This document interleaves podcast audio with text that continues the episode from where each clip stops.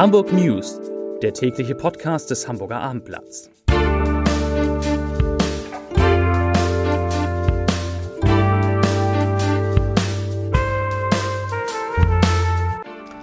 Herzlich willkommen. Mein Name ist Lars Heider und heute geht es um die Häufung falscher Corona-Tests an Hamburger Schulen. Weitere Themen. Die Traditionsreederei Hapag-Lloyd steuert auf den höchsten Gewinn ihrer Geschichte zu. Helene Fischer will fünf Konzerte in Hamburg geben und Wolf Biermann wird 85. Dazu gleich mehr. Zunächst wie immer die Top 3, die drei meistgelesenen Themen und Texte auf abendblatt.de. Auf Platz 3 Fahrt des Megaschwertransports durch Bergedorf verschoben. Auf Platz 2 Abschlepper verklagt Falschparker und verliert. Und auf Platz 1 wieder hunderte Neuinfektionen in Hamburg. Inzidenz steigt. Das waren die Top 3 auf abendblatt.de. Nach der Häufung falsch positiver Corona-Tests an Hamburger Schulen wechselt die Stadt den Anbieter. Dazu teilt die Schulbehörde heute mit, ich zitiere, das Ausschreibungsverfahren für neue Schnelltests für alle Dienststellen der Freien und Hansestadt Hamburg inklusive Schulen und darüber hinaus auch für Kitas wird kurzfristig auf den Weg gebracht. Zitat Ende. Bis dahin müssen die Schülerinnen und Schüler jedoch weiter mit den Tests arbeiten, die sie zuletzt hatten und die so störungsanfällig waren. Alle die mit einem der bisherigen Tests mehr als einmal ein falsch positives Schnelltestergebnis hatten, können nun mit einem Schnelltest der einer anderen Marke getestet werden. Immerhin das. Heute wurden in Hamburg 560 Corona-Neuinfektionen gemeldet. Die 7-Tage-Inzidenz stagniert bei 160,8 Neuinfektionen je 100.000 Einwohner und gestern waren es 159,9. Das ist immer noch deutlich unter dem Bundesschnitt, der ja inzwischen bei rund 250 liegt. In Hamburger Krankenhäusern werden nach wie vor 170 Patienten mit Covid-19 behandelt und 43 davon müssen auf einer Intensivstation liegen.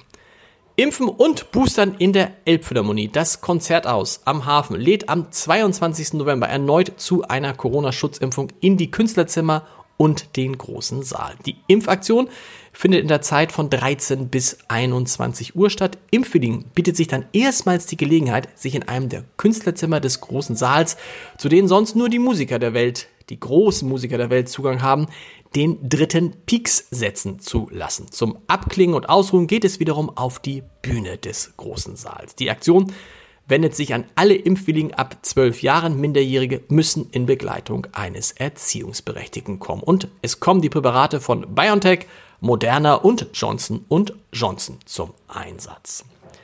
Die Hamburger Traditionsreederei Hapag-Lloyd steht vor dem besten Jahr ihrer Geschichte. Die hohe Nachfrage bei gleichzeitig knappen Transportkapazitäten auf See haben dazu geführt, dass die Erlöse des Unternehmens in diesem Jahr außergewöhnlich in die Höhe geschossen sind. Die Umsätze, sie stiegen in den ersten neun Monaten um etwa, Achtung, 70 Prozent auf 15 Milliarden Euro. Und noch besser, für dieses Jahr wird nun ein Gewinn vor Zinsen und Steuern in der Bandbreite von 8,7 bis 9,5 Milliarden Euro erwartet. Bisher hatte die Reederei 6,2 bis 7,9 Milliarden Euro angepeilt.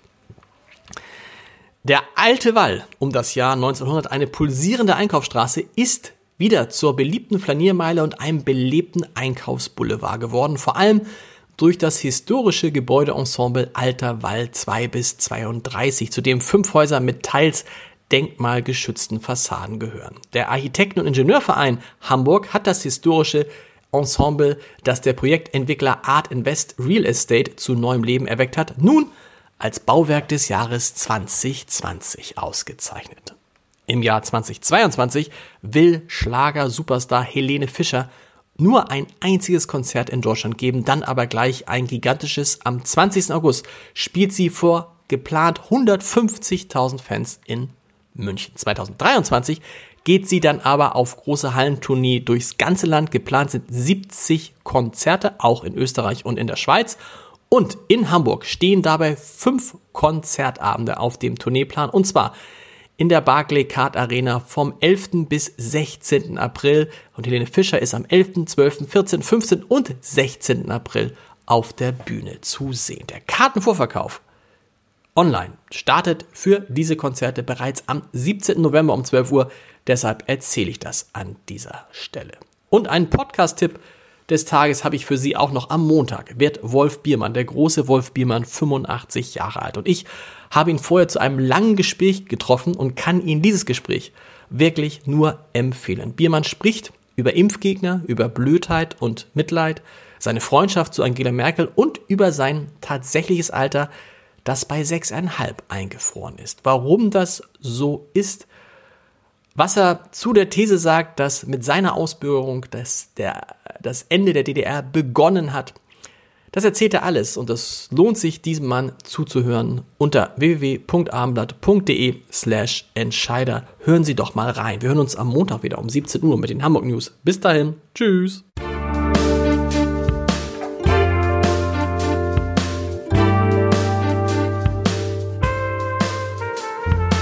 Weitere Podcasts vom Hamburger Abendblatt finden Sie auf abendblatt.de slash podcast.